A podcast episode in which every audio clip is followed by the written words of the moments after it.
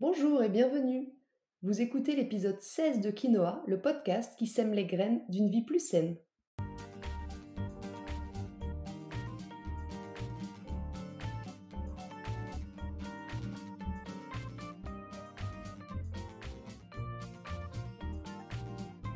Je suis Julie Coignet, naturopathe et coach santé.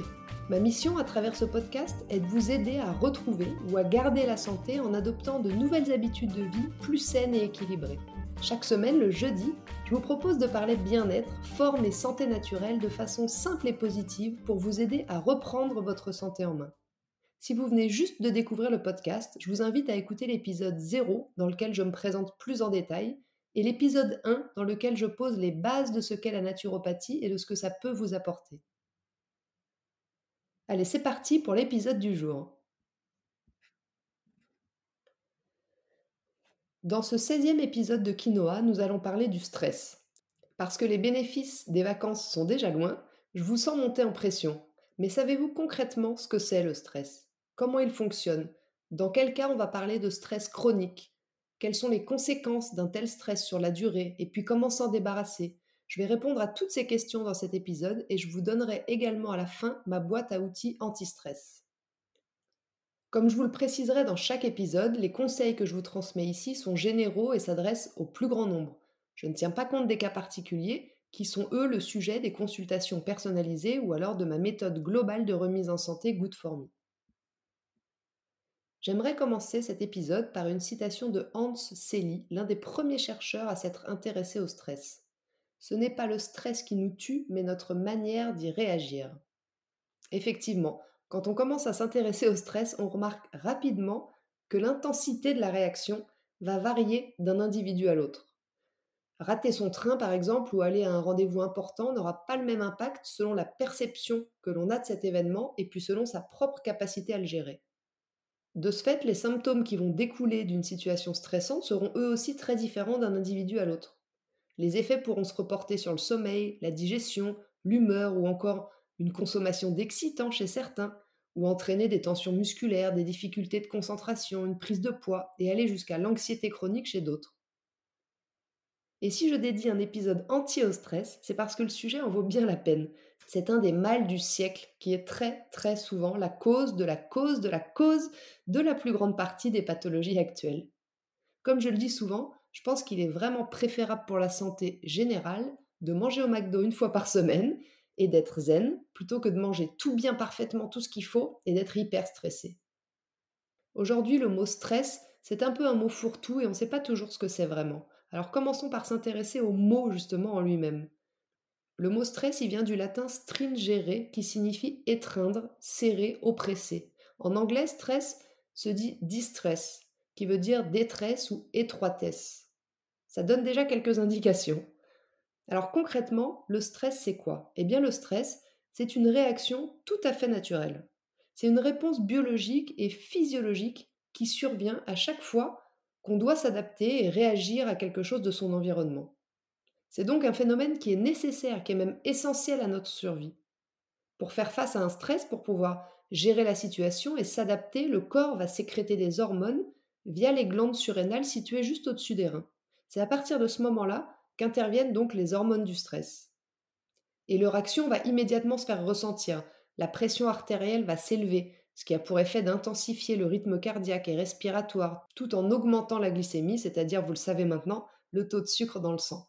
Donc comme je le disais, le stress, ça fait partie de la vie, c'est une réaction normale face à une agression extérieure mais il va devenir notre ennemi à partir du moment où il va nous envahir, où il va devenir chronique, trop régulier. On peut décomposer le stress en trois phases. La première, c'est la phase d'alarme, lorsque l'organisme se prépare au combat ou à la fuite. C'est la première étape de la réponse au stress.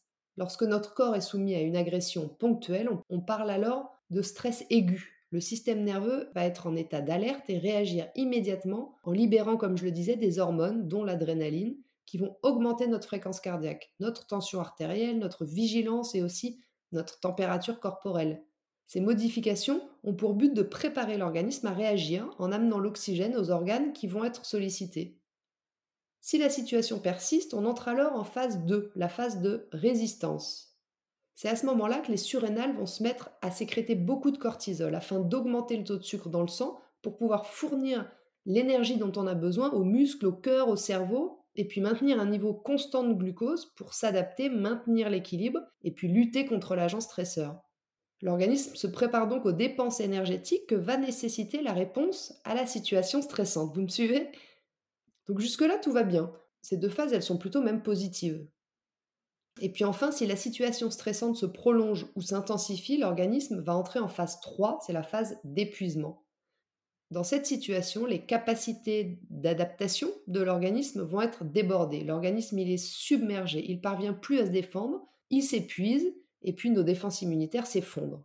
Cette phase, elle est caractérisée par la perturbation générale de notre équilibre interne et elle peut favoriser l'apparition de différents symptômes comme la fatigue, l'anxiété, l'insomnie, la prise de poids, des infections à répétition.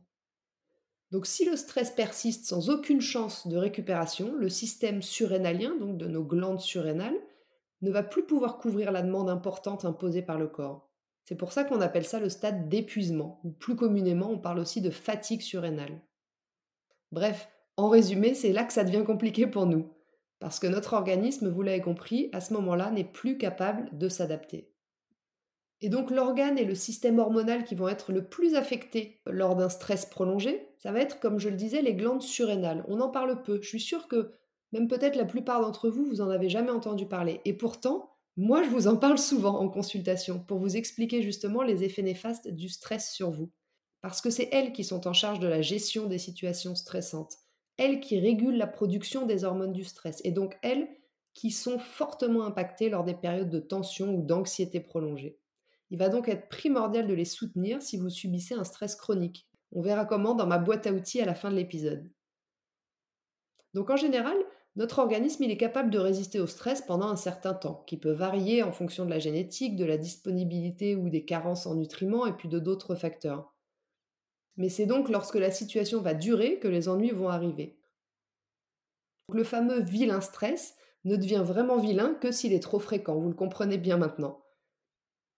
On va donc bien différencier le stress aigu qui se produit lors d'un événement ponctuel, d'une situation imprévue, un entretien d'embauche, une prise de parole en public, un accident évité de justesse, et qui n'est pas un stress négatif dans la mesure où la sécrétion d'hormones va nous aider à faire face à l'événement, le corps est prévu pour ça, et une fois la situation gérée, il y a un retour à la normale. Quant à l'inverse, le stress qu'on va appeler lui chronique résulte d'une exposition plus prolongée ou répétée au stress et dans ce cas, l'organisme, donc trop sollicité, va épuiser son système de réponse. Donc la suractivation du système nerveux par la répétition quotidienne de contraintes, de frustration, de contrariété va entraîner une sécrétion continuelle d'hormones du stress. Et le corps ne va plus réussir à retrouver l'équilibre et à régénérer le métabolisme. C'est à ce moment-là que les surrénales s'épuisent. Et pour que vous compreniez bien, sachez que notre système nerveux autonome, il est composé de deux systèmes nerveux en fait antagonistes. Il y en a un qu'on appelle le système orthosympathique, qu'on peut appeler entre nous l'ortho, et puis il y a le système parasympathique, qu'on appellera le para. Pour faire simple, l'ortho entre en action quand on est dans l'action, justement, et le para prend le relais dans les phases de récupération. Les deux sont censés s'équilibrer régulièrement pour ne pas épuiser l'un plus que l'autre. Mais dans nos modes de vie actuels, l'équilibre est plus que bancal. Si le système nerveux orthosympathique, donc l'ortho, ne laisse pas la place à l'action réparatrice et de récupération du système nerveux parasympathique, le para, les conséquences peuvent être très pénalisantes et puissent se manifester rapidement dans différents domaines, que ce soit sur le plan physique, sur le plan psychique, sur le plan dermatologique ou encore cardiovasculaire ou même dans le domaine comportemental avec des dérèglements alimentaires, des, boulimies, des surconsommations de tranquillisants, d'alcool, de tabac, de la violence, des tendances suicidaires, bref, rien de très charmant. Alors êtes-vous stressé chronique? Peut-être que vous ne faites pas encore le lien entre certains de vos troubles et puis le stress chronique que vous subissez. Pourtant, reconnaître que vous êtes stressé, c'est indispensable. C'est la première étape pour retrouver le contrôle de votre santé physique et émotionnelle. Pour vous y aider, voici les symptômes du stress les plus fréquents. Ils sont multiples, bien sûr, ils sont variés selon les individus, mais les plus fréquents, ça va être des difficultés à trouver le sommeil ou à se détendre, une sensation fréquente, voire permanente de fatigue, des hésitations, un manque de concentration, de la rigidité, des obsessions, Et puis aussi de l'irritabilité, le manque de patience, des tics nerveux, une fréquente envie de pleurer, des maux de tête, des tensions musculaires, notamment au niveau de la nuque et des épaules, le fait de grincer des dents, des sensations d'oppression dans la poitrine, d'estomac noué, des démangeaisons, mais aussi des troubles digestifs, comme de la diarrhée ou de la constipation, des gastrites, de l'aérophagie, et puis l'augmentation de la consommation ou de l'envie de tabac, d'alcool et bien sûr de sucre. Alors si vous vous retrouvez dans un ou plusieurs de ces troubles, c'est probablement que vous êtes soumis actuellement ou depuis trop longtemps à un stress chronique. Donc on va voir maintenant comment est-ce qu'on va s'en débarrasser, enfin plutôt soyons raisonnablement ambitieux, comment est-ce qu'on va essayer de diminuer au maximum le stress de notre quotidien. Il y a plusieurs solutions. Si, si, je vous assure, même si ça peut vous paraître impossible, vous pouvez agir comme toujours. Tout d'abord, vous vous en serez douté, par l'alimentation. D'un point de vue global, il va être nécessaire de mettre en place une alimentation qui nourrisse le système nerveux. Et quel est l'aliment number one pour ça? Alors là, vous allez m'aimer plus que tout, le chocolat. Et oui, le chocolat contient du magnésium, qui est la nourriture principale du système nerveux. Et en plus, il contient du tryptophane, un nom un peu barbare, mais c'est un acide aminé qui permet de fabriquer la sérotonine, l'hormone de la sérénité et du bonheur. Of course, on choisit du chocolat noir à 70% minimum de cacao, hein, sinon c'est que du sucre et là c'est plus du tout les mêmes bienfaits. Ensuite, on va booster sa consommation d'aliments riches en oméga 3. Les oméga 3, ils peuvent limiter l'effet du stress sur l'organisme. Alors, on en trouve dans les poissons gras, les crustacés, l'huile de colza, l'huile de lin, l'huile de cameline, et puis dans les oléagineux, amandes, noix, noisettes. Vous penserez aussi à parsemer vos salades ou vos soupes avec de la levure de bière, des graines ou des noix, pour le rapport en vitamine B, qui va nous aider à gérer la réaction de stress. Et puis le potassium contenu dans les noix est également essentiel pour faire baisser la pression artérielle et puis réduire la tension que le stress met sur notre cœur. Il va être également indispensable de consommer des aliments antioxydants pour lutter contre les radicaux libres. Les radicaux libres, ou, ce qu'on appelle aussi le stress oxydatif, sont impliqués dans plein de pathologies et le stress chronique en est une des causes. Vous favoriserez aussi une alimentation plutôt hypotoxique, bio et naturelle, avec le moins possible de pesticides, d'additifs ou autres polluants. Vous supprimerez par conséquent l'alimentation industrielle, les fast-foods, les conserves, riches en toxiques, en acides gras trans et puis en sucre raffiné, et bien sûr, on limitera au maximum tous les excitants qui sont le sucre raffiné, le café, le thé, l'alcool et le tabac. Mais c'est pas tout. Vous veillerez aussi à manger dans le calme, lentement, bien mastiquer, consommer chaque chose avec conscience. La nervosité pendant les repas, elle est à l'origine de plein de problèmes gastriques, voire même parfois d'ulcères. Et puis le soir, dînez plutôt léger pour vous aider à faciliter le sommeil. Et si vous êtes dans un état de stress intense, ne mangez rien, ne mangez pas. Attendez d'abord d'avoir retrouvé votre calme avant de manger. Alors moi perso, j'ai deux assiettes anti-stress qui me font beaucoup de bien quand je sens que je suis un peu en surpression. La première, c'est un dalle de lentilles corail avec des épinards ou des brocolis ou des courgettes, ça dépend un peu de ce que j'ai et de la saison, dans lequel je rajoute aussi du riz basmati demi-complet et puis je parsème de quelques noix de cajou. Ou alors, quand j'ai un peu moins de temps ou que j'ai plutôt envie de sucre, je me fais euh, deux belles tartines de pain complet avec de la purée de noisettes, quelques rondelles de banane et euh, quelques noix dessus. Ces deux recettes sont hyper rapides et hyper réconfortantes. Vous me direz si vous les testez. Ensuite, en complément d'une alimentation adaptée, si vous êtes stressé chronique, euh, il sera indispensable de soutenir votre foie et votre système digestif. On connaît maintenant très bien les liens étroits qui unissent l'intestin et le système nerveux. On sait que le stress favorise l'hyperperméabilité intestinale. Et un intestin poreux va empêcher l'absorption des bons nutriments, ils vont fuir, mais aussi des vitamines, des minéraux, des oligoéléments, et favoriser l'inflammation. Alors il faudra adopter une alimentation bien sûr anti-inflammatoire, mais penser à réparer la barrière et à restaurer la flore intestinale. Et puis soutenir le foie ça va être aussi très important parce que le foie, il est responsable de nombreuses fonctions dans l'organisme. Et la surproduction de cortisol, donc l'hormone du stress, va surcharger le foie qui du coup va avoir plus de travail pour l'éliminer. D'ailleurs, en médecine chinoise, en médecine traditionnelle chinoise, le foie est l'organe symbole de la colère et de la frustration, qui sont des émotions souvent en lien avec le stress. Maintenant que tout est un peu plus clair pour vous, j'espère, je vais vous donner ma boîte à outils anti-stress. Tout d'abord, pour soutenir vos glandes surrénales, dont on a parlé plus haut, je vous conseille le bourgeon de cassis ou encore l'éleutérocoque, qui vont soutenir efficacement l'énergie des surrénales sur la durée. Vous pouvez aussi appliquer 2 à 3 gouttes d'huile essentielle d'épinette noire en application locale directement sur vos surrénales, c'est-à-dire dans le bas de votre dos, pour soulager les glandes. Ensuite, comme je le disais lorsque j'en parlais un peu plus haut, le magnésium, c'est le meilleur équilibrant de votre système nerveux. Donc si vous n'en apportez pas assez dans vos assiettes, vous pouvez penser à une supplémentation en magnésium. En cas de stress, le magnésium fuit à toute vitesse, donc je vous conseille de prendre un magnésium sous sa forme bisglycinate associé à de la vitamine B6 pour une meilleure absorption. Votre corps a vraiment besoin de magnésium pour fonctionner correctement. Une carence en magnésium peut être la cause de crampes musculaires, d'insomnie, d'anxiété, de fatigue chronique, de constipation et puis de bien d'autres troubles. Je vous recommande aussi de prendre des bains ou des bains de pieds si vous n'avez pas de baignoire ou que vous vous préoccupez de votre consommation d'eau. Dans votre baignoire donc ou dans votre bassine, vous mettrez du sel d'Epsom, qui est un sel très riche en magnésium, et vous ajouterez 2 à 3 gouttes d'huile essentielle de lavande ou de petits grains bigaradier, qui est en fait de la fleur d'oranger, aux vertus très relaxantes. Alors ne mettez pas les huiles directement dans l'eau, hein, elles ont besoin d'un support pour exprimer leurs bienfaits. Donc vous prenez une petite poignée de sel d'Epsom, vous mettez vos 2-3 gouttes dessus et ensuite vous mettez votre, votre mélange dans votre bassine ou dans votre baignoire. Et puis pensez à faire régulièrement dans la journée, ou une fois par jour pour commencer, ce sera déjà bien, des pauses pour respirer en pleine conscience. Pour ça, la cohérence cardiaque, c'est un exercice tout à fait adapté et puis très simple à mettre en place. Il vous suffit d'inspirer en comptant jusqu'à 5 puis d'expirer en comptant jusqu'à 5. Le tout pendant 5 minutes, c'est facile. Vous pouvez aussi vous aider d'applications mobiles comme euh, Respire Relax pour vous guider si vous préférez. Moi, je préfère compter, comme ça mes pensées elles sont concentrées sur le décompte, mais ça c'est vous qui voyez. Je vous invite également à prendre des bains de nature le plus possible. Il n'y a rien de plus apaisant et reconnectant que d'être au contact de la nature. Que ce soit dans un parc, dans la forêt, au bord de la mer, selon vos possibilités, mais pensez-y dès que vous avez l'occasion. Et puis bien sûr, pratiquer une activité physique régulière. Je vous ai donné toutes mes astuces pour vous y remettre et trouver l'activité qui vous convient selon votre tempérament dans l'épisode 14, alors allez l'écouter si ce n'est pas déjà fait. L'activité physique, elle vous permettra d'évacuer l'adrénaline et puis retenez que le muscle est le contrepoids du nerf. Autre conseil, efforcez-vous de positiver. En voyant le verre à moitié plein plutôt qu'à l'inverse, toujours à moitié vide, vous serez plus zen et le positif attire le positif. Donc c'est tout bénef. Essayez aussi de commencer à méditer. C'est un art très efficace pour apaiser l'esprit.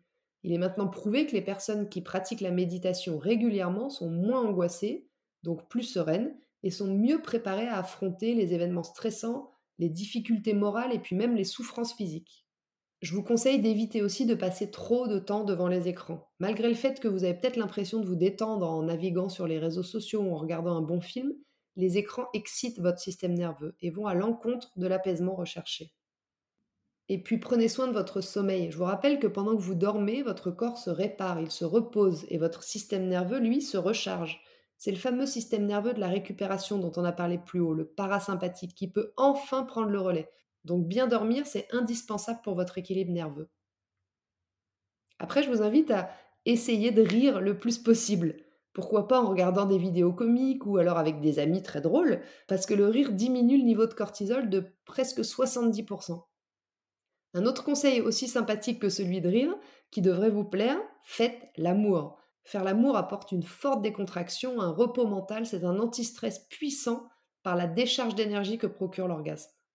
Et puis d'une manière plus générale, pensez à organiser vos activités journalières et essayez de distinguer ce qui est important et urgent, ce sur quoi vous allez donc mettre toute votre énergie, ce qui est important mais pas urgent, que vous allez donc essayer de planifier avec plus de recul sur plusieurs jours, ce qui est urgent mais pas important, ça c'est un peu plus dur, mais il est fort probable qu'une partie des activités puisse être mise de côté ou reportée au lendemain, et puis enfin ce qui n'est ni important ni urgent, que vous laisserez de côté pour le moment. Enfin, bien sûr, les plantes vont pouvoir vous aider comme toujours, elles vont être d'un grand soutien pour diminuer le stress. Je pense par exemple aux fleurs de bac pour gérer les émotions qui vous procurent du stress ou encore aux plantes adaptogènes, c'est-à-dire des plantes médicinales qui vont augmenter votre résistance au stress, mais aussi votre niveau de concentration, vos performances, votre endurance. Certaines plantes comme l'ashwagandha ou la rhodiola ont vraiment prouvé leur efficacité dans une meilleure gestion du stress chronique. En infusion aussi, vous pouvez essayer la camomille, elle sera très efficace pour vous apaiser, calmer l'anxiété, diminuer la tension nerveuse. Et puis la passiflore, elle vous aidera à faciliter le sommeil, à diminuer votre nervosité. Vous pouvez boire plusieurs tasses par jour pour profiter de leurs bienfaits. Enfin, bis, en cas de grosse montée de stress soudaine, mon remède idéal, c'est le remède d'urgence Rescue des fleurs de bac. Vous devriez toujours en avoir sur vous. Je conseille de prendre 4 gouttes dans un verre d'eau ou directement dans la bouche dès que vous ressentez votre rythme cardiaque s'accélérer ou votre plexus solaire se serrer. Vous pouvez en prendre jusqu'à 6 fois par jour. Voilà, bon en fait ma boîte à outils elle s'est transformée en valise à outils. Mais au moins avec tout ça, vous avez plein de pistes pour essayer de travailler sur votre niveau de stress. Voilà, ça y est, l'épisode 16 de Quinoa touche à sa fin. Je vous remercie de m'avoir écouté jusqu'ici. J'espère que vous l'avez apprécié et qu'il vous aura donné envie de semer les graines d'une vie plus saine et plus sereine. Si c'est le cas, comme je vous le répète à chaque épisode, n'hésitez pas à en parler autour de vous, à partager l'épisode sur vos réseaux sociaux, en story, dans un post. C'est vraiment le meilleur moyen de soutenir le podcast et de m'encourager à poursuivre. Après, si vous êtes vraiment très sympa et vous voulez me soutenir encore plus, vous pouvez aussi me laisser 5 étoiles et un petit commentaire sur iTunes. Ça me ferait vraiment très plaisir. Si vous n'avez pas pu prendre de notes pendant l'épisode, vous retrouverez le résumé de mes conseils par écrit dans l'article de blog dédié sur mon site juliecoignet.com. La semaine prochaine, nous parlerons de l'automne, une saison entre deux, une période de transition avant l'hiver pendant laquelle la naturopathie peut vous être, une fois encore, d'un grand soutien. Est-ce le bon moment pour faire une cure de détox? Quelle est l'énergie dominante de l'automne? Quels sont nos challenges santé pour préparer au mieux l'entrée dans l'hiver? C'est ce que nous verrons dans ce prochain épisode. En attendant, si vous voulez me faire un petit coucou ou échanger, j'en suis toujours ravie et je vous invite à me rejoindre sur Instagram juliecoignet-du8 naturopathe. Et n'oubliez pas, comme le disait très bien l'abbé Pierre, il ne faut pas attendre d'être parfait pour commencer quelque chose de bien. À bientôt!